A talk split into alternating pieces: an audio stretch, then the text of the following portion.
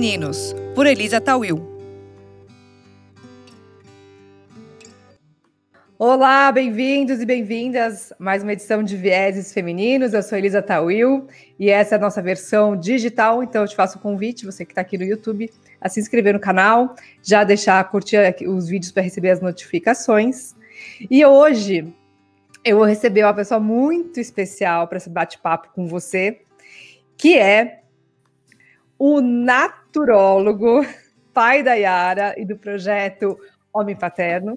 E desde 2019, ele produz, junto ao Papo de Homem, os eventos Homens Possíveis e Pai, Desafios das Paternidades Atuais, além de ter participado do super documentário O Silêncio dos Homens, que é, acho que eu diria que é obrigatório para todos nós.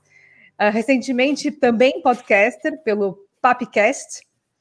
Bem-vindo, Tiago Cor. Falei certo? Cor. É falou certo, falou certo. Bom dia para quem está aí. Bom dia, boa tarde, boa noite, né? Porque tem pessoas que depois podem ouvir em outro momento. É uma grande honra estar aqui com você, Elisa. É sempre bom, eu acho, estar conversando né, sobre esses assuntos tão importantes e caros para a sociedade. É, quando a gente fala sobre feminismos, mulherismos, machismos, patriarcado, enfim, né, racismo, acho que tudo isso anda meio que de mão dada dentro de uma perspectiva que são questões estruturais. Então, eu acho que está mais do que na hora de nós homens também nos responsabilizarmos por isso. Então vai ser um prazer, e paternidades, né? Afinal de contas. é, mas vai ser um prazer conversar com você sobre muitas questões importantes aí. É isso. Nossa, eu acho que tem tantas janelas que se abrem ao te escutar, ao seguir as suas redes, né, e aprender mais ainda contigo. É, eu gosto muito do alerta que você traz, sempre marujos e marujas, né? A gente está navegando no mar aí, talvez sem cartilha, sem muita direção, mas como na, na, na navegação antiga, a gente tem que olhar para as estrelas, que é o que nos guia, né? E esse capitão que está no comando hoje navega em águas nem sempre tão calmas, né? E nem sempre o fato de ter um filho significa ser um homem paterno. Quando que você nasceu como pai, Tiago, e como é que surgiu a iniciativa de falar sobre esse olhar da masculinidade, né, de ser um homem paterno? Uhum. Bom, isso tudo começou, acho, enfim, pela própria experiência. Então, quando a Bruna, minha parceira, ela engravidou, é, a Yara ela foi muito planejada, mas quando né, chegou a hora realmente, ali deu o teste positivo, vieram um monte de sentimentos. Então ela tinha sido super planejada, mas assim que deu positivo, fiquei super feliz, mas nossa, e agora? Como que vai ser? Então vários medos, angústias, vários sentimentos, inclusive, que eu não conseguia naquele momento nem nomear direito, eram turbilhões de sentimentos. E, e eu comecei a perceber que é, eu não tinha com quem compartilhar o que eu estava vivenciando. Né? Então, durante essa fase, logo na gestação, eu me senti um pouco sozinha, mesmo tendo muitos amigos, por exemplo, que, eram pais, mas os papos acabavam ficando sempre de uma forma muito superficial. Então, é, eu queria, poxa, como é que foi para você, né? O que, que, você sentiu, o que, que você fez, o que, que você não fez, e a hora do parto. E sempre eram respostas tipo, ah, você vai descobrir com a vida, deixa que a vida te ensina, curte agora, agora que depois a sua vida acabou. Então eram umas falas assim, né, desmotivantes e bem superficiais mesmo. Paralelamente a isso, é, eu comecei a pesquisar né, sobre homens na gestação e no parto e praticamente não tinha conteúdos sobre esse tema específico. Homens pais na gestação, parto e puerpério, eu nem sabia que era puerpério, eu falava pós-parto, porque eu só fui de descobrir essa palavra quando eu estava vivenciando o próprio puerpério. É, enfim, então eu estava ali, literalmente navegando num oceano altamente desafiador, sem bússola, sem colete salva-vidas, sem saber me guiar pelas estrelas. É, claro, muito feliz, a gente teve uma gestação incrível, mas eu percebi que me faltava um repertório para estar tá ocupando esse lugar, pelo menos da forma que eu gostaria. É, e também quando eu olhava para as referências paternas, que acho que é algo muito importante para ser feito, né, é, assim, a partir do momento que se decide ser pai, que é fazer justamente esse mergulho nas nossas biografias, para refletirmos né, quem são as referências paternas, aonde viemos, quais eram os tipos de relações que foram construídas na minha família, meu pai com a minha mãe, meu pai comigo, né, ou essas pessoas que ocupam essa, esse lugar de cuidados, né, os cuidadores. E eu tenho um grande privilégio de ter três grandes referências paternas, mas mesmo assim, algumas lacunas, né, eu tinha assim bem consciente que elas não tinham sido preenchidas e que eu gostaria de fazer diferente. Então, essa série de questões fizeram com que aos poucos eu começasse a me interessar mais, mas de fato, o projeto Homem Paterno e acho que o, o grande gatilho foi justamente vivenciando o puerpério. Claro, vivenciei o parto que foi o maior evento da minha vida, ver a minha minha parceira ali parindo, a Yara, foi um momento assim que eu falei, nossa, o que, que é isso que está acontecendo? Olha essa potência, tipo, que mulher que é essa? né? Eu falo, nossa, que uma coisa incrível, aquilo mudou a minha vida. Mas o puerpério, vivenciar realmente ali os desafios, né? É, é, é, eu olhava para a Bruna e não conseguia, alcan não, conseguia, não conseguia compreender e nem alcançar o que ela estava vivenciando. Consequentemente, eu não conseguia empatizar muitas vezes com ela.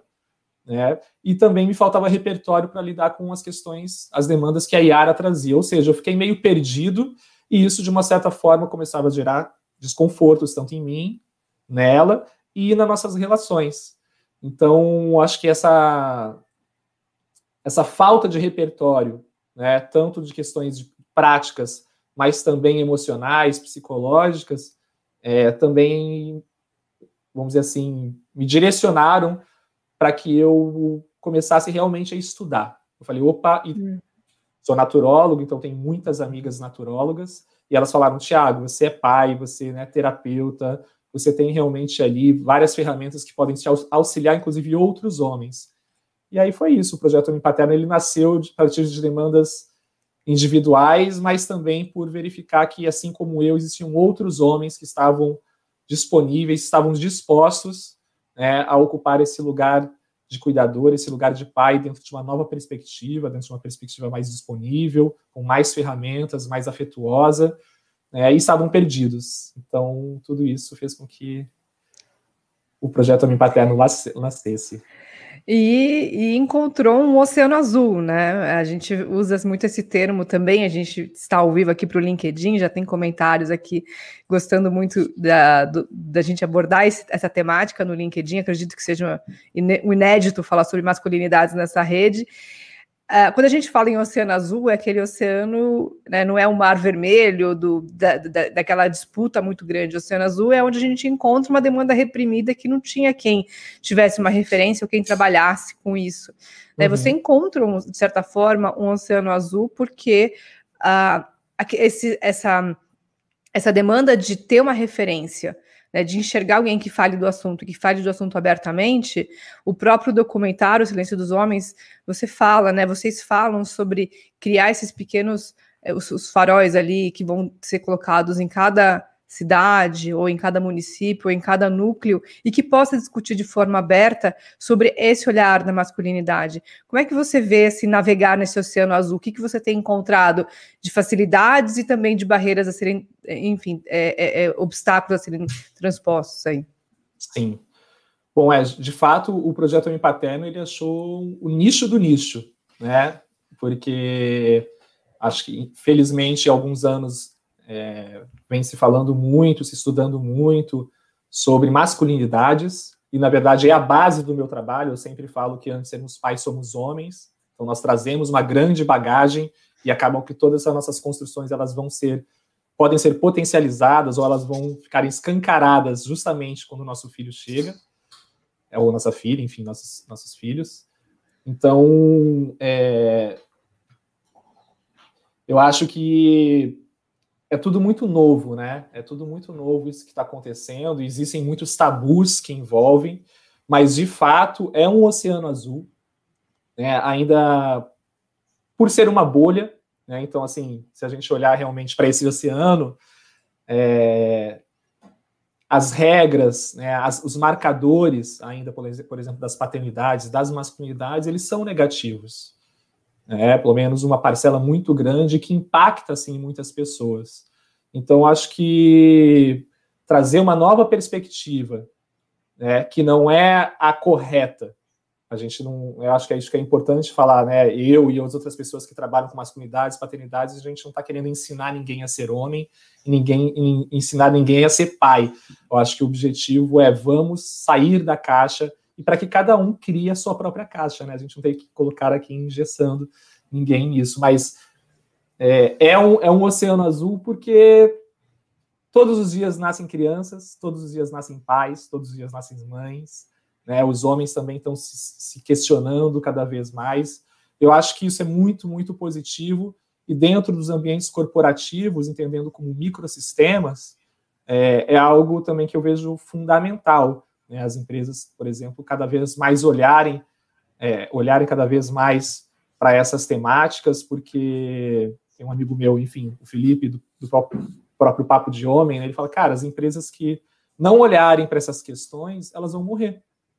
Uhum. Né? Porque as, as empresas são feitas por pessoas e as pessoas estão cada vez mais conscientes, as pessoas estão cada vez mais críticas, cada vez mais reivindicando seus direitos, tendo mais voz.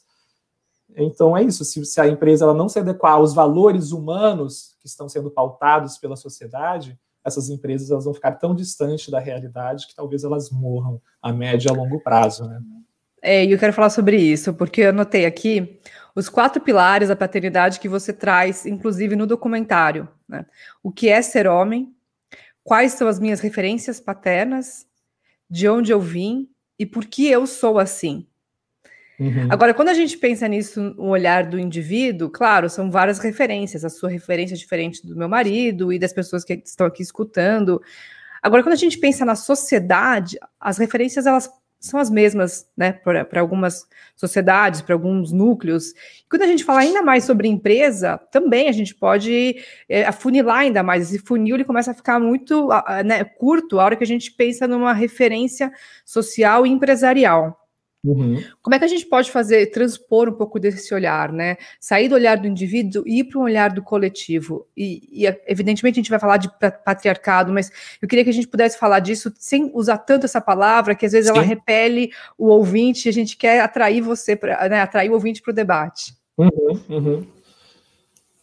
Olha, é, eu acho que eu, é uma o entendimento que sobre a responsabilidade que as empresas têm em relação à sociedade. Uhum. É, tanto em questões de influência, uma marca influencia comportamentos, uma marca dita comportamentos muitas vezes.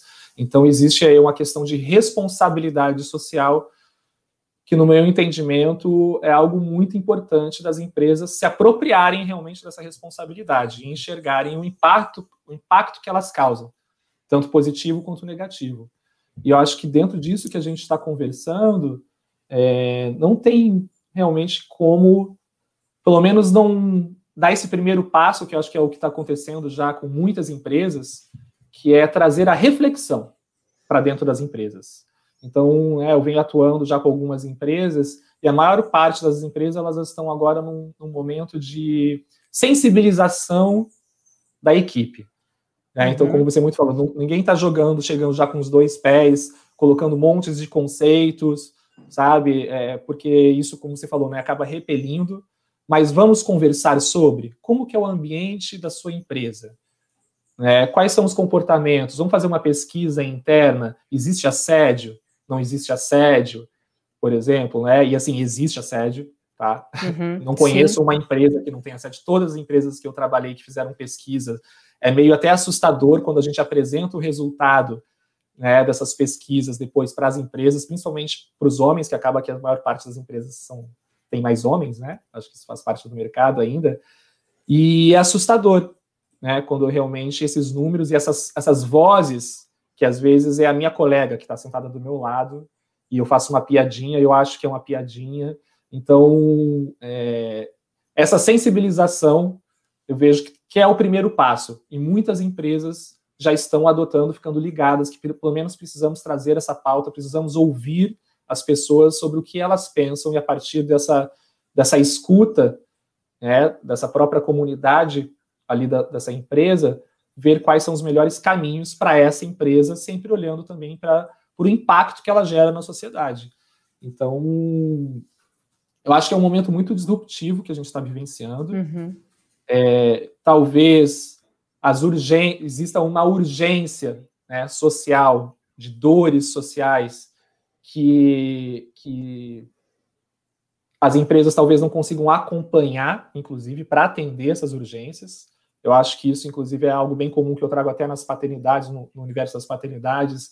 Né? Existem dores das mulheres, dores das mães, e elas são urgentes, e agora, e os homens estão caminhando num processo de transição que talvez esse processo de transição seja muito mais lento do que a urgência do dia a dia dessas mulheres. E eu vejo que talvez isso ainda esteja acontecendo algo semelhante né, no mundo corporativo, as empresas tentando né, refletir nesse processo de transição, de reflexão, quem somos nós, o que, que a gente vai fazer agora, o mundo está mudando, né, para onde que nós vamos, mas as dores sociais, elas estão cada vez mais sendo mais ouvidas, faladas, inclusive dentro dessas empresas. Então, acho que um dos desafios, talvez, dessas empresas seja como equalizar essas urgências, né? Que é isso, a pessoa sofre uma, um abuso hoje, isso, cara, é algo muito sério.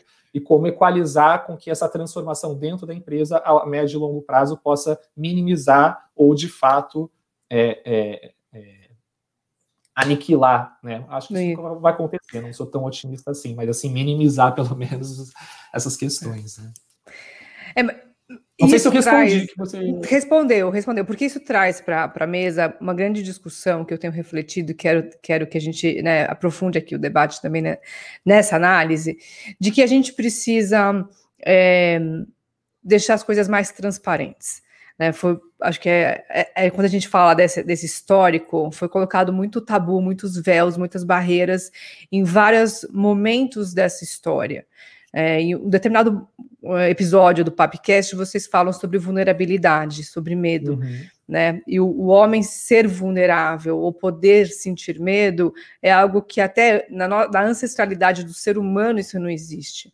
Né? Se a gente for olhar, eu tive uma aula com a professora Lígia Aratangi, Aratangi que é uma professora é, é, brilhante, enfim, da PUC, e ela fala essa história do homem usando o instinto para caça, né? Uhum. E a mulher usando mais a lógica para a agricultura, e em determinado momento da história isso se inverte quando precisa colocar é, esse, esses aprendizados, né? Essa, essa, essas lições na escrita. Como é que você trans, coloca, coloca na escrita um instinto? Né? É muito difícil você escrever sobre o instinto da caça. E o uhum. medo faz parte da caça. Você tem que sentir medo para poder saber o momento da ameaça, o momento de você se manter vivo. Agora, voltar a resgatar esses sentimentos e poder sentir isso, ainda mais agora em épocas de pandemia, em épocas de parentes é, conhecidos, né, pessoas morrendo tão próximas, a gente tem que resgatar esses sentimentos. Quando a gente fala muito desse ambiente empresarial, acontece muito esse movimento de ah, agora vamos fazer a, a, empresa ficar o open space, sem paredes, tudo aberto, tudo, tudo transparente. Mas será que as pessoas estão se deixando transparecer? Será que as nossas uhum. paredes uhum. elas estão também caindo? Né, eu uhum. te falo isso porque o primeiro encontro presencial que eu fiz pelo Mulheres do Imobiliário, que é um movimento que eu fundei para falar de liderança feminina no mercado imobiliário, é, foi na Regos, no Space do Tiago Alves, que é o CEO. E na hora que eu fui começar o evento, ele perguntou: Eu posso ficar? Falei: Claro que você pode ficar. Você está convidado a ficar com a gente. E foi um, foi um encontro muito, muito emocionante né? Quando você reúne mulheres para falar das nossas dificuldades no mercado, vem histórias, vem sentimentos, vem muito choro. E eu senti isso quando o Gustavo Tanaka fez o convite para eu assistir o Silêncio dos Homens no Brotherhood. Né, que ele abriu a porta do Brotherhood para a gente falar sobre o silêncio dos homens. Essa troca né, de você poder entrar nesses ambientes, o homem entender o ambiente da mulher, a mulher entender o ambiente do homem, é, é um outro oceano azul de uhum. necessidades que a gente tem aqui. Né? Como uhum. é que você sente isso nos, nos núcleos que você frequenta? E como é que é, estimula-se que a mulher participe também para que essa masculinidade, essa paternidade, ela possa ser aflorada em todos os homens? Sim. Esse é, é, é muito legal a gente estar tá falando sobre vulnerabilidade, porque existe ainda uma visão muito distorcida sobre o que é vulnerabilidade é, ainda tem esse entendimento que vulnerabilidade é sinal de fraqueza. Uhum.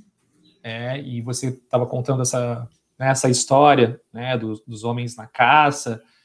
Né, e dos sentimentos e dos medos, a verdade é que assim todos nós sentimos e temos ainda né, esses sentimentos. Isso faz parte da humanidade. Né? Nós sentimos medos, nós sentimos angústia, nós sentimos alegria, felicidade, raiva. Então isso faz parte. Não existe um ser humano que não sinta. Né? A questão é o quanto nós nos permitimos realmente reconhecer esses nossos sentimentos, é, e exteriorizar, verbalizar ou demonstrar, nos vulnerabilizarmos. E isso não é uma fraqueza. Né? Brené Brown traz que a, a, né, a, a, a, vulnerabilidade é o maior ato de coragem, na verdade. É, se eu estou aqui, se eu consigo realmente me vulnerabilizar, falar, né, ser transparente, como você digo, para você, isso é uma coragem muito grande. É, me mostrar de fato. Acho que poucas pessoas hoje em dia é, têm essa coragem ou conseguem, às vezes não é por falta de coragem, mas por falta de repertório, de ferramentas ou por questões da própria biografia, que não conseguem realmente se mostrar. Então, acho que só é importante falar isso porque, né, quando as pessoas talvez ouçam vulnerabilidade, esteja associada à fraqueza, e não, é o oposto. Né? Então, eu acho que é, nós estamos vivenciando um momento propício para isso. É, eu acho que a pandemia, com tudo isso que está acontecendo, é, veio mostrar a, as vulnerabilidades de muitas pessoas. Uhum. É, pelo menos elas têm se demonstrado é, consciente ou inconscientemente. Conscientemente, no sentido que realmente eu preciso ajuda, eu não estou dando conta, inconscientemente adoecendo, por exemplo, ficando doente, não conseguindo produzir. Né? A gente está falando aí de um, de um momento da sociedade com um alto índice de ansiedade, um alto índice de, de, de depressão, porque justamente as pessoas estão ali né, com dificuldade em lidar com todas essas grandes transformações. A gente está falando de uma fase de luto, né, não somente de morte, de morte morrida, mas de luto, de perdas, né? Perda da liberdade da autonomia, por exemplo, de ir e vir, direito de ir e vir. Isso é muito forte. Né? Então, isso com certeza está é, tá fazendo com que muitas pessoas, pela primeira vez na vida, e aí trazendo talvez até para os homens aqui um recorte masculino mesmo, talvez seja a primeira vez na vida que esses homens estejam aí vivenciando um lugar de vulnerabilidade, na verdade, vivenciando não, mas assim, sentindo de fato, reconhecendo, entrando em contato com essa vulnerabilidade, né? O que pode ser muito bom para uns e para outros nem tanto. Mas é, até fugi aqui que eu ia falar. Entrei na vulnerabilidade. das, das vulnerabilidades, né? E dessa transparência que a gente precisa criar é, dos núcleos, né? É, até, até pegando o exemplo do, do, corporativo que a gente falava há pouco, a gente vê muitas empresas hoje criando o comitê da diversidade racial, o comitê, comitê da diversidade de gênero, o comitê né, da, da, da, da diversidade LGBTQI. Ah, e a gente às vezes não sabe o quanto que existe um esforço ou um trabalho de que esses núcleos interajam entre eles para criar uma fluidez dos temas. Porque uhum. Uma vez que o Brotherhood, como eu dei o exemplo aqui, abre as portas para que mulheres possam estar no ambiente, né, junto com os homens, debatendo um documentário tão essencial que é o Silêncio dos Homens, é, e eu senti isso quando o Tiago perguntou: posso ficar para um ambiente Sim. que era um ambiente feminino, mas que com certeza ele fazia parte também, e no final ele me agradeceu por isso. Né, ele até citou, ele falou: nossa, a gente tem feito aqui treinamentos para as mulheres da empresa que os uhum. homens não são permitidos. E de repente a gente não sabe o que está acontecendo, a gente não está sabendo como, como lidar com essa mulher empoderada, né? Ele foi a frase dele. E, é, assusta, e, de fato assusta então, os homens. É, é, é, nesse, é, é, nesse momento que eu quero entrar aqui nessa questão do movimento feminista, uhum, né? Uhum. Porque existe um movimento feminista, enfim, histórico, mas existe um movimento também dessa feminilidade que também se aflora junto com esse homem, com, as, com essas masculinidades. E, e, se a gente levar tudo muito para o extremo, né? Aqui são as mulheres, o homem não entra, aqui são os homens, a mulher não entra, a gente não vai chegar a lugar nenhum, a gente só uhum. vai amplificar a polaridade que a gente tem vivido recentemente. Uhum. E precisa se criar essa, esse lugar da escuta, esse lugar do, da, do diálogo, esse lugar da, do aprendizado, é, de, de saber como que. Ninguém, como eu vou citar a Simone de Beauvoir aqui, de, porque ela é uma grande referência, né? Ninguém nasce mulher, torna-se mulher. É, mas também ninguém nasce pai, né? Se torna-se é, pai. E como é que esse, esse, esse, se tornar pai ele acontece? Ele precisa ter essa figura também do. Uhum. Desse feminino do homem, né? Uhum. Assim, não vou entrar no debate aqui se precisa ter mulher ou não ter mulher, porque você pode ser um homem enfim, é, um, pai sem, sem ter a, a, a, família tradicional, mas a figura do feminino para esse homem é importante. Sim. E esse resgate desse feminino que a gente estava falando, né? Dessa uhum. vulnerabilidade, que também é uma força do feminino que precisa ser resgatada. Total. Eu vejo assim, o, como eu visualizo isso, sabe, Elisa? É, a, eu acho que existe a importância de das mulheres continuarem fazendo o que elas vêm fazendo, de se unindo, de falando sobre as suas mazelas, sobre as suas dores, sobre as suas conquistas. É isso que vocês já vêm fazendo há muito tempo, de forma muito organizada. Eu acho que é, o resultado disso é perceptível, no meu entendimento, é a, a forma como, vi, como eu visualizo. O fato de eu estar aqui conversando com você hoje é porque vocês, há muito tempo, já vêm gerando uma transformação social, né, uhum. né, um desconforto, de fato. Uhum. É, o Brené Brown, o Brené Brown não, o Dominic Bater diz que né, o, o, incômodo é a trilha sonora da mudança. Não existe mudança sem Sim. desconforto, não existe mudança sem incômodo. Perfeito. Então, o incômodo que vocês vêm gerando há muitos anos vem fazendo com que, por exemplo, nós estejamos aqui, eu e você, conversando sobre isso aqui hoje. Senão, talvez a gente nunca estaria. Uhum. Então, acho que vocês. É, é, é, muito legal que isso continue, também acho que não tem como voltar. E é muito importante que os homens né, utilizando-se desse exemplo que vocês dão, passem também a se unir para falar sobre as suas próprias questões. E, num próximo momento, né, de criar ponte entre esses dois universos.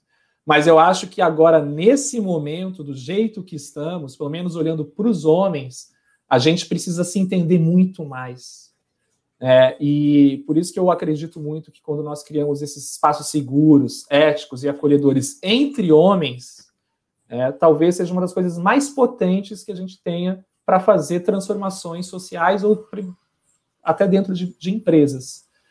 Porque é muito potente, Elisa, quando isso acontece, sabe? E são, às vezes, vem questões surpreendentes daquela pessoa que você nunca imagina e aquilo cria uma empatia, cria gatilhos é, para que mais uma vez a gente não tenha que ficar esperando vocês, mulheres, dizerem o que nós devemos, o que não devemos fazer, que muitos homens ouvem, mas, mas muitos homens já criam uma resistência. Então, acho que está uhum. mais do que na hora de a gente também se organizar, começar a, a, a ver também um olhar né, afetuoso, carinhoso mesmo, acho que está aí, é resgatar outros aspectos humanos que nós temos enquanto homens, né, que é isso, o afeto, o vínculo, o acolhimento entre homens, e a partir disso, né, desses movimentos, criar aí um outro espaço, sim, de diálogo, como você falou, né, para que uhum. a gente uhum. possa conversar, para que a gente possa escutar vocês mulheres, para que vocês possam, possam escutar. Não vejo isso ainda nesse momento que nós estamos vivenciando, porque eu percebo, ouvindo muitas mulheres, principalmente, que existe muita dor ainda, no sentido, tipo, cara, então, beleza, já entendi que vocês estão num processo aí de transformação, mas assim, ainda estou com raiva. Ainda estou com uhum. raiva, não estou conseguindo ainda te ouvir, de repente daqui a pouco eu te ouço. Só, deixa eu só respirar aqui, entender, elaborar um pouco mais tudo isso que está acontecendo, para eu conseguir te ouvir e de repente daqui a um tempo a gente dar as mãos aí para um propósito comum. Esse é o que eu sinto hoje, tá? Uhum, Mas eu uhum. acho que eu acredito nesse mesmo caminho que você trouxe, né? De fato, as coisas só vão trans, serem transformadas assim quando nós, né, esses grupos, todas as manifestações humanas, né, enquanto femininas, enquanto masculinas, elas realmente olharem para um único caminho, né? Não sei se a gente um dia chega lá de novo, mas estamos construindo. Acho que o importante é o caminho, a construção, né? É, a construção e, o, caminho, o caminho. O importante, no final das contas, é a jornada, né? Exatamente. E, e nessa jornada, vou citar a Bell Hooks, porque no, no Papcast, vocês citam também a Bell Hooks, que diz que os garotos precisam ter uma autoestima saudável, eles precisam de amor e políticas feministas é, sábias e amáveis podem proporcionar a única fundamentação para salvar a vida dos garotos. Uhum. Agora, quando eu li isso e ouvindo você e refletindo sobre é, o momento que a gente vive, eu gosto muito de uma frase que a Audrey Gelman lá atrás. Audrey Gelman é a CEO de um coworking feminino chamado The Wing. Ela ficou famosa porque ela saiu grávida na capa da revista Inc. Magazine, os nove meses, era uma CEO Demais. grávida de uma startup, e depois isso regeu aí o mundo, a Forbes depois replicou, até Cristina Junqueira do Nubank também é, repetiu a capa aqui. Mas essa frase dela, é, que diz: Você não pode ser o que você não pode ver, reverbera muito para mim. E quando eu estava ouvindo, né, consumindo o teu conteúdo, lendo o Bell Hooks, eu falo, mas caramba, quem são esses homens? Uhum. Né? Como, quem são os Tiagos? Né, é, é, é, essas perguntas que você faz, esse, dos quatro pilares, né, o que é ser homem, quais são as minhas referências paternas, de onde eu vim, porque eu sou assim. Mas se a gente for olhar hoje na sociedade, quais são essas referências? E, e ouvindo você, assim, a, a, figura que me veio mais emblemática da atualidade, como uma referência nesse papel de um homem que tem um papel de uma liderança, que tem um papel uh, de um homem paternal, que, me veio a figura do Barack Obama. E eu, eu acho que ele tem uma, uma feminilidade na forma como ele trata do, com, com tanto carinho. Ele parece ser uma pessoa muito carinhosa. É, e recentemente ele lançou a, a biografia dele. É, eu queria que você comentasse assim, figuras e referências, porque a gente traz as referências do nosso entorno direto, mas uhum. faltam referências de um coletivo, de um olhar de um uhum. coletivo. Né? É, como é que você trabalha com essas figuras do coletivo? Quem são essas figuras hoje que você consegue é, nomear de um coletivo que Sim. são referências do, de um homem paterno? Olá! Você já pensou em como deixar a sua equipe mais motivada, inspirada e preparada para performar no pós-pandemia? Eu tenho uma proposta para você. Jornada da Liderança Corporate, um produto personalizado que vai impulsionar o desempenho do seu time. Comece esse movimento agora. Saiba mais em elisatawil.com.br. Olha, tem, tem uma galera que, que me inspira bastante, né, que aí não necessariamente seja pai, mas são homens que, que me inspiram por vários motivos. Né? Então, por exemplo, tem o Lázaro Ramos, que para mim é uma grande referência o Marcos Mignon, o Roger Cipó, não é pai, né? Tem o Guilherme Valadares, que é o cofundador do Papo de Homem, tem o Cláudio Serva, do Prazer Ele, que trabalha com Super. sexualidade, que é incrível. O Ismael dos Anjos, é, que é pai, também faz um trabalho. Ele foi um dos curadores do Silêncio dos Homens. O Henrique Restier, que é um sociólogo, que tem um livro incrível. Né? Esse aqui, ó, Diálogos, Diálogos Contemporâneos sobre Masculinidades Negras. Vocês conseguem ver aí? Consegue, né? Deu, deu para ver. Depois eu coloco também nos comentários. Uhum. Tá. É, o Alexandre Coimbra Amaral, que é uma das referências para mim, tipo, é para mim, né, no meu trabalho, é a principal referência. Uh, quem mais? O Braulio, Braulio Zorzella, uh, o Jones da família Quilombo.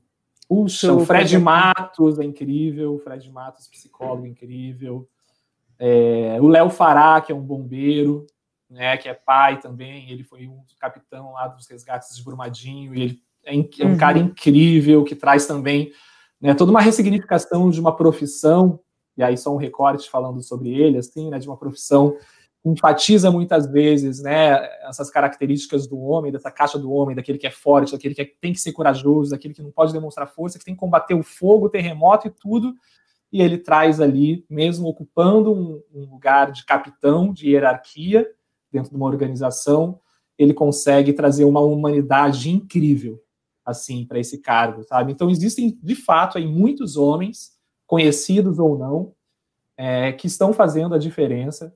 E o mais legal é que essa tem sim aí eu, eu até brinco, né? Tem uma gangue que está se juntando, né? Que está se reconhecendo em vários lugares do Brasil. Então de fato está acontecendo aqui trazendo para o Brasil um movimento acredito, talvez não de forma tão organizada ainda como os feminismos e os mulherismos, né, das mulheres pretas, mas está acontecendo sim aí um movimento de homens em busca dessas novas perspectivas de masculinidades e paternidades. E a galera está começando a se falar, está começando a se mobilizar. Eu acho que o evento Homens Possíveis né, e o Pais Desafios das Paternidades Atuais são dois exemplos disso. Esse final de semana teve aí o primeiro é, primeiro simpósio do coletivo Pais Pretos Presentes, Humberto Baltar. Então, assim, está acontecendo. Né? Então, hum. e acho que só um, um parênteses isso que eu volto a falar, né? É, como você disse, tipo, ah, cadê os Tiagos, né?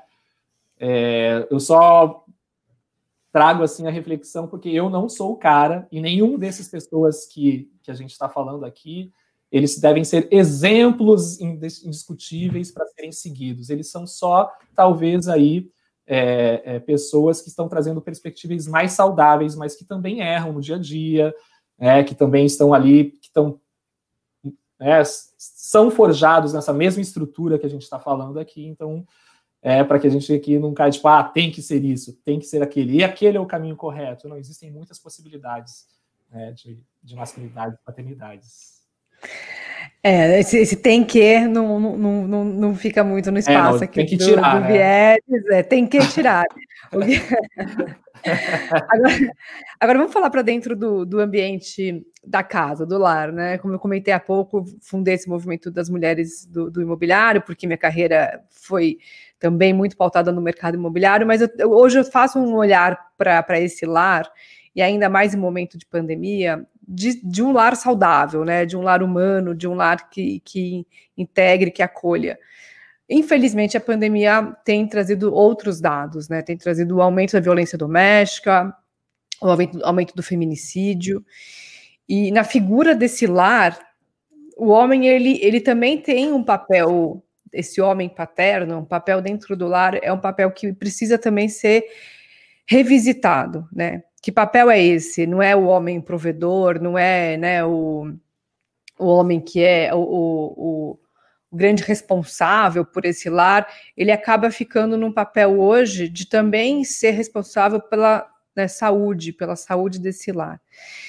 E é muito difícil a gente falar desse assunto, ainda mais quando a gente vai para uma sociedade no nível é, é, social é, menos é, favorecido, digamos assim, quando a gente vai para uma uhum. classe que precisa hoje ficar dentro de casa com uma família numerosa e muitas vezes numa, numa falta de muitas coisas, né? Dentre faltas de, de trabalho, de acesso, o homem não tem mais aquele espaço que ele poderia ir na semana, enfim, conversar com seus amigos, jogar uma bola, onde e dentro de casa começa a virar aquela bomba relógio, começa a ficar aquele ambiente que fica um ambiente completamente tóxico.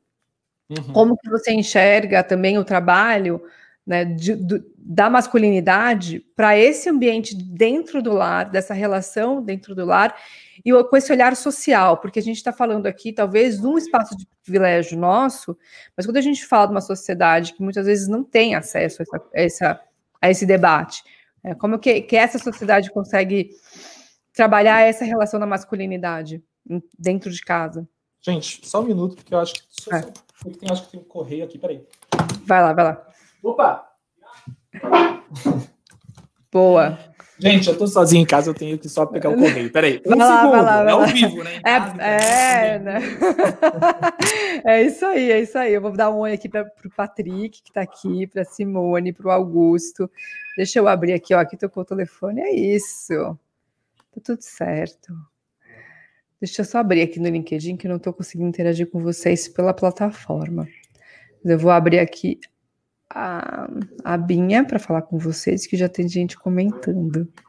Sim. Ah, muito bom. Olha que legal. Hã? Deu certo? Chegou? Sim, chegaram livros. Olha que legal. Ai, que bom! Conta pra gente o que, que, você, que, que você recebeu. Você quer, você quer fazer um unpa unpacking aqui? Ah, não, que chegou. Ó, oh, que legal. Na verdade, oh. não foram os livros que eu comprei, mas foi algo muito legal, que já fica aqui a sugestão para os homens. Boa. Que é um livro chamado Jornada Solar. É uma hum. agenda, é uma agenda é, com todo um, é uma agenda livro, né? Ah, que bacana. É, é muito mas ela é o, calendário. Mas, mas, é o calendário lunar ou o calendário uh, uh, solar? É o calendário solar. solar. Ah. Uhum. Né? E aí, ó, vou mostrar para vocês. Nossa, olha que legal, chegou no momento propício. E aí ele tem uma série, tudo isso que a gente está conversando sobre masculinidades, sobre paternidades, tem um texto meu aqui que eu escrevi que nesse livro. Tá? Então, na verdade, ele assim, ele é, um, ele é uma agenda para o homem andar no seu é. dia a dia e ter as suas reflexões, fazer as suas anotações, os seus ciclos, como eu estou me sentindo, como eu não estou me sentindo.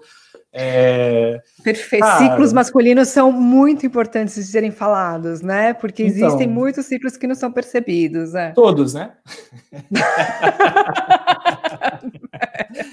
né? E, tipo, é isso. Adorei. A gente só sabe. Adorei. Olha Quando só. É verão, ótimo, inverno, ótimo presente de final de ano. Meu marido faz aniversário esse mês também. Vou já. Dica, gente. Já sei. Ele não está ouvindo. Ótimo. Então já vou. Eu já vai ser o um presente que eu vou dar para ele. Ele não está ouvindo. Adorei, foi, adorei. Foi intervalo aqui, né? Foi comercial. Intervalo. É, foi ótimo no comercial, no merchan. Mas vamos falar então dessa, dessa relação da família, né? Boa. Família, pandemia, eh, lares é, mais tóxicos e a gente falar um pouco dessa diferença social quando a gente fala de um lugar de privilégio, de ter acesso ao conteúdo que a gente tem, quando a uhum. gente fala de uma sociedade que muitas vezes não tem esse acesso e precisa é, se curar dessa relação, vide aí o aumento do número de feminicídio e do número de violência doméstica durante a pandemia. Sim. Você tocou num ponto muito importante, é, Elisa. Isso que a gente está falando aqui, dessas construções, desconstruções, né? É, infelizmente, ainda, quando a gente fala da possibilidade, por exemplo, do homem falar sobre sentimentos, é, falar e, e, e, se expressar também de uma forma mais afetuosa e mostrar as suas vulnerabilidades, isso ainda, tá, para uma parcela muito grande da população, ainda é um privilégio. E aí eu falo isso quando eu converso com homens pretos da periferia que falam assim para mim, Tiago, se eu mostrar qualquer vulnerabilidade aqui aonde eu moro, eu morro. Uhum. Então, acho que só é importante trazer esse olhar que quando a gente fala nessa possibilidade do homem se vulnerabilizar, falar de sentimentos, emoções, né, e esses movimentos que estão acontecendo, eles ainda acabam sendo é, um privilégio, porque se eu estou aqui com você, eu choro na rua, eu não tenho medo de ser ali, de repente, excluído daquele grupo social por isso, não. Então, existem ainda questões que, que talvez isso que a gente esteja falando não faça nem sentido, dependendo para quem esteja ouvindo, porque é isso. Né? Ainda temos uma grande, muitas diferenças, desigualdades sociais, e acaba, essas desigualdades acabam impactando, inclusive, na possibilidade do homem, por exemplo, né, se manifestar aí de uma forma saudável, aquele cara que trabalha 12 horas por dia, que né, Tipo, pega metrô, ônibus, caminha 3 quilômetros, e é isso. Como que a gente vai falar para o cara, meu amigo, você não está. Esse não é o caminho, você tem que estar mais presente em casa, você tem que dar mais afeto. Talvez não faça nenhum sentido para esse cara isso, sabe? Então, acho que só é importante a gente pontuar né, essa questão, porque sempre que eu converso com homens pretos da periferia, ou qualquer um, na verdade, que esteja fora desses privilégios sociais, né, eles falam, não, beleza, é muito lindo, mas assim, na minha realidade, isso ainda está muito distante. Tá? E aí, voltando aqui né, para essa questão do, da pandemia, Elisa, é, eu acho que a pandemia ela está escancarando muitas coisas, né? Muitas coisas. Então, as, as casas elas têm sido aí grandes laboratórios. Né? Pela, pela primeira vez na vida, as pessoas estão tendo um convívio 24 horas é, com seus filhos, com as suas parceiras, parceiros, com as pessoas que moram nessa. É, e isso, e, e fora a perda dessa liberdade e autonomia.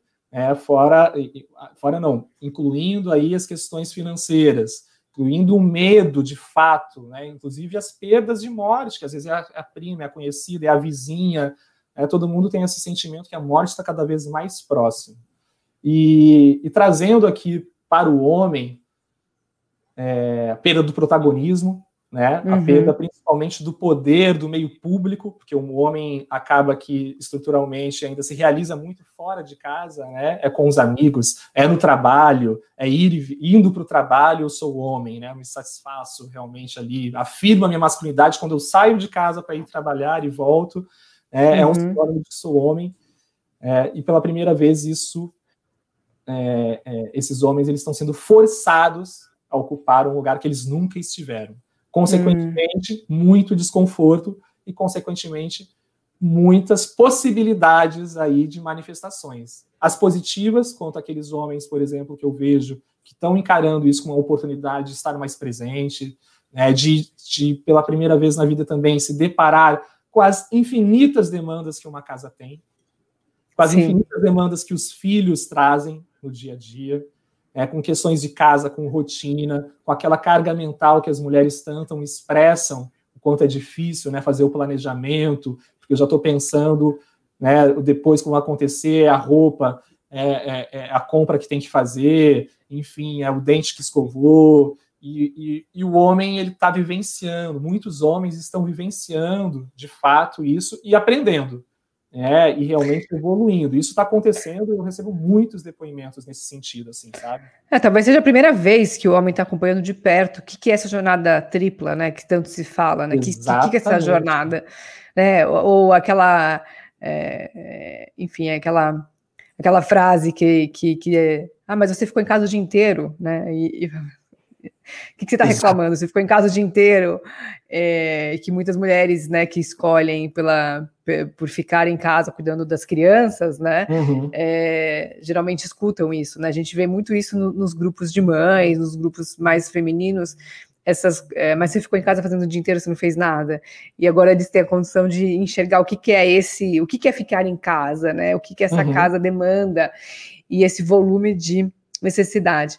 Agora a gente está indo para os minutos finais aqui da nossa conversa, infelizmente, que o papo está muito gostoso, mas eu não quero deixar de falar com você sobre o papel da mídia e dessas empresas de mídia também na construção dessa figura paterna desse homem porque, de certa forma, como a gente já falou aqui do movimento femini, femi, feminista ou feminino ser mais estruturado, é, hoje a gente já consegue ver né, na televisão, na, na, na grande mídia, uh, esse movimento do corpo livre, o movimento uh, das mulheres poderem, enfim, ou terem o cabelo como quiserem, o corpo que quiserem, a roupa como quiserem. Agora, a gente ainda vê é, vamos pegar as tradicionais propagandas de cerveja, né? Foi muito reclamado em relação à figura da mulher. Então, a mulher não ser um, né, aquele objeto de desejo na figura da propaganda.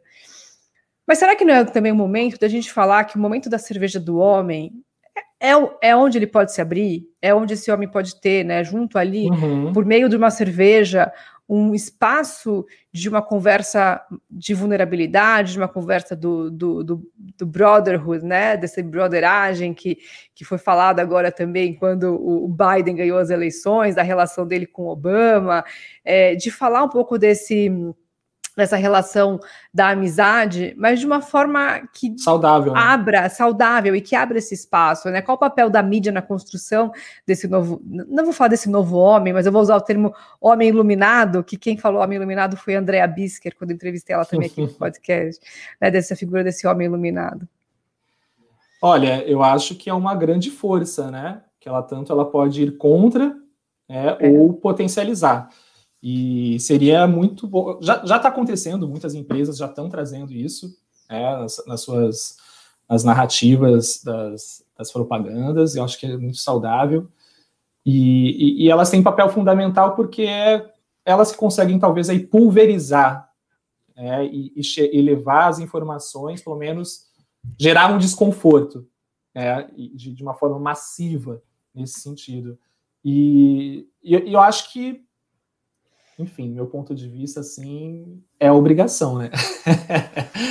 é, trazer né, é, é, é, essa, essa, nova perspectiva. É, e aí, um, outro dia, um, um cara tá falando, mas por que que é... Você acha que é, que é ruim, né, ter uma mulher ali do lado de uma moto, por exemplo? Eu falei, cara, então vamos... Quando você quer saber se realmente uma, uma, uma propaganda, por exemplo, né, ela, ela é machista e até agressiva, dependendo, é, substituir quem está ali. Então imagina do lado de uma moto ali um cara, né, de tanguinha, oferecendo, fazendo biquinho. É, como que seria? Seria estranho? Não seria? É, como que chegaria até você? Então, quando a gente começa a substituir quem está naquele lugar, é, talvez dê um, um, uma sacudida. E aí eu sempre falo, sempre substitui. Quando tem uma mulher, coloca ali um homem, né, bonitão. Como é que vai ser essa reação? Esse homem vai ser julgado como? Como que, como que você vai enxergar esse homem que vai estar ali do lado da moto, de repente ali, semi-nu, por exemplo, mostrando assim a bunda, o homem ali naquela situação. É, olha só quantos julgamentos que vão vir em cima dessa realidade. Então, assim, por si só, é, essa reflexão já mostra o quanto existe uma deturpação nessas imagens, né, nessas associações de qualquer corpo como um objeto que vá fomentar uma venda. Então, infelizmente, acabam que as mulheres ocupam mais esse lugar. Então, nesse sentido, eu vejo que as propagandas elas têm aí um, um papel fundamental. Né? A Gillette já se posicionou de uma forma muito legal. É, tem várias marcas é, fazendo campanhas que geram polêmicas. Uhum. Né? A Natura faz muito isso né, aqui uhum. no Brasil. Então, é, é isso, né? Vai ter desconforto. Vai ter desconforto. E espero que cada vez mais as marcas é, é encarem o desconforto como a trilha sonora da mudança, tanto essa mudança tão necessária para a sociedade, né, para a humanidade.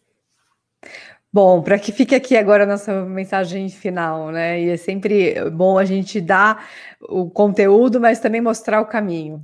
Então, por onde começar, onde te encontrar, quais são os caminhos iniciais para quem quer começar essa trilha, quem quer né, vivenciar a experiência de ser um homem paterno, ou essas mulheres que tanto me escutam aqui, que possam é, ajudar o seu homem, seu companheiro, ou os homens que estão ao seu redor também a encontrar esse caminho. Como é que você faz esse convite? Como é que a gente pode convidar o homem também para consumir o seu conteúdo? Sim, Olha, sigam, né, Homem Paterno nas redes sociais, tem o site homempaterno.com.br, mas tem o Papo de Homem também, que é uma plataforma com diversas possibilidades, dependente aí, né, do, de onde você esteja enquanto homem, né, os homens que estão aí, né, qual é o lugar que você esteja navegando aí nessa manifestação masculina, mas é um portal incrível. É, lá no Papo de Homem, é, eles fizeram uma pesquisa onde eles identificaram, por exemplo, é, é, eles fizeram um mapeamento, a gente fez um mapeamento de todos os grupos de masculinidades do Brasil, né, e paternos também. Então, se vocês querem saber onde, por exemplo, tem um grupo de homens, que aí no meu entendimento, eita, mosquitão, que no meu entendimento aí é talvez um dos principais caminhos é quando esses homens se juntam, né, quando tem grupos de homens. Então, a dica é encontre um grupo de homens ou crie um. Basta dois. Basta eu e você. É, basta com que eu fale, olha, eu estou me sentindo assim, assim, assim, assim, assado, é isso que está acontecendo comigo, é, e você. A partir dessa troca, a partir desse momento de troca saudável, sem julgamento, né, ressignificar essa, essa broderagem, é, que às vezes ainda é tóxica, né, daquelas que uhum. ficam sempre alimentando o silêncio né, de algo que é tóxico, para que a gente possa criar esses espaços fazer essas reflexões, né, que, que a gente falou agora, né, da onde eu vim, que eu quero, o que eu desejo replicar, o que eu não desejo replicar, qual é o tipo de relação que eu quero construir é, com os meus filhos, com a minha parceira, com o meu parceiro. Então, cabe também aí um, uma reflexão bem filosófica mesmo sobre o que se deseja. É, e de forma prática é isso: grupos de homens, leitura, conhecimento, conhecimento sabe? Eu acho que não tem mais desculpa, ah, eu não sei onde eu acho, como faz, como procura, gente, dá um, coloca aí no Google, né, homens, masculinidades, paternidade, grupos de homens, né, literatura, nossa, vai aparecer assim muita coisa. Então, acho que o mais difícil é dar o primeiro passo. É, mas dê esse é. primeiro passo, dê esse primeiro passo, porque vale a pena, vale a pena. Que ótimo. Bom, aqui no Viés Femininos você também consegue ouvir outras edições. Já conversei com o Gustavo Tanaka sobre isso, Gu sobre é essa sensibilidade. Ele é, ele é uma pessoa muito iluminada. Ele é um homem muito iluminado, né? Uma masculinidade ele é uma iluminada mesmo. mesmo. É, é. E, e, outras referências também, porque eu acho que é importante né, um, um podcast que, que fala de liderança feminina falar com os homens sobre o assunto, isso faz parte do meu trabalho, por isso eu quero te agradecer por essa troca maravilhosa, obrigada. Eu sigo, consumo teu conteúdo, sou fã mesmo, falo para todo mundo. Acho que o silêncio dos homens é um. Eu acho que é obrigatório, não sei, eu diria que todo mundo tem que assistir. É um. É, sei, é, é, é o beabá, assim, junto da nossa formação, a gente tem que assistir o Silêncio dos Homens. Sei que não para por aí e estou na torcida para que outros conteúdos também venham para a gente sempre poder fazer esse processo evolutivo juntos, que é, que é, é nisso que a gente vai conseguir criar uma sociedade mais justa e melhor, né? fazer um trabalho de mãos dadas e caminhando juntos. Muito obrigado, adorei. Já sabia que ia ser uma conversa, estava até um pouco nervosa para essa conversa com o pé, mas foi muito bom. Eu quero te agradecer pela entrega, pela troca, pelo espaço. Eu que agradeço. E indicar todo mundo aqui que também que possa seguir tua, tuas redes e consumir esse conteúdo tão rico. Obrigado. Eu que agradeço, sinta-se fortemente abraçada. Um abraço para o seu parceiro. E Caramba. estamos conectados, né? Acho que é só o, o, primeiro, a primeira conexão imediata assim que a gente está fazendo, mas conta sempre comigo aí, contem comigo. Ótimo, que veio mais encontros. Muito obrigada a você que acompanhou. Fiquei muito feliz que essa conversa reverberou forte no LinkedIn. Eu confesso que eu não tinha expectativa, eu estava com expectativa que o LinkedIn fosse só uma rede de suporte, de apoio para essa live, mas tivemos bastante pessoas assim entrando e, e comentando. Que então, legal. Então, que, que, a gente tenha plantado uma semente na maior rede corporativa do mundo da importância de se falar sobre masculinidades também dentro das empresas. Fica aqui essa minha esperança de que a nossa conversa tenha gerado aí mais frutos para essa rede. Muito bom, gente. Obrigada. Até o próximo Vieses. Valeu, gente. Tchau, tchau. E aí nós escutamos um homem falando sobre paternidade. E vemos que não é muito, não é um assunto muito debatido, mas a paternidade existiu desde sempre. Só que os homens eles começaram a se interessar e os que já, já eram interessados também, que é importante falar que os que já se interessavam não viam o interesse dos outros homens nos grupos de convívio. Então o Tiago ele viu essa necessidade de falar sobre paternidade quando a esposa foi de uma necessidade, quando a esposa engravidou, enfim, ele, ele quis participar mais, né? E aí começou a falar sobre a paternidade, um assunto super necessário. É, e algo que ele falou que, que é, é falar sobre a vulnerabilidade do homem algo que os homens acabam não falando. E, e também lembrando que a vulnerabilidade, em alguns meios, ela não, não, não é considerada, né? Dependendo do, do meio em que a pessoa vive. Por exemplo, ele falou do homem preto da periferia, que se ele mostrar vulnerabilidade no meio que vive, ele morre. Por quê? Porque a vulnerabilidade naquele meio seria como se fosse um sinônimo de fraqueza. Então tem essa também de de acordo com a sua realidade, você pode demonstrar certos níveis de vulnerabilidade. É, o episódio está ótimo, é um assunto que precisa de muito debate ainda, de, de uma profundidade maior, mas que bom que nós estamos vendo homens tomarem essa iniciativa. Olha, vou ter que puxar o gancho e dizer que eu e Deise estamos bem sintonizadas. Eu sei que não é à toa, porque esse ponto da vulnerabilidade me chamou muita atenção e eu achei muito importante, é, respeitoso e responsável da parte do Tiago, que foi brilhante durante toda a edição, mas ter reconhecido que muito da fala que ele nos traz é de um local de privilégio e que é preciso trazer ao debate esse recorte racial e esse recorte social, porque a gente não está falando de uma masculinidade, a gente está falando de várias masculinidades. Eu, particularmente, tenho tido contato com alguns, em algumas conversas, assistido a alguns debates sobre esse tema, da questão da masculinidade do homem preto, e realmente é, é, chega a ser doloroso de ver como são outros obstáculos, são alguns degraus acima, assim como é no caso das mulheres também, só que a gente já está mais familiarizado com isso. É muito importante esse debate.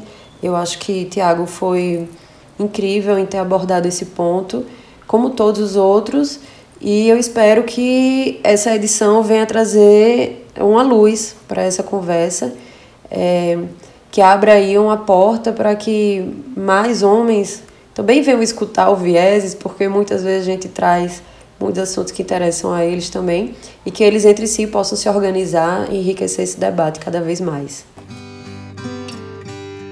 Obrigada por estar aqui. Eu sou Elisa Tawil e essa foi mais uma edição de Vieses Femininos. Cada edição traz uma inspiração e uma mensagem de vida. Espero que esta tenha te inspirado. Acesse elisatawil.com.br e conheça mais sobre esse projeto. Até o próximo Vieses.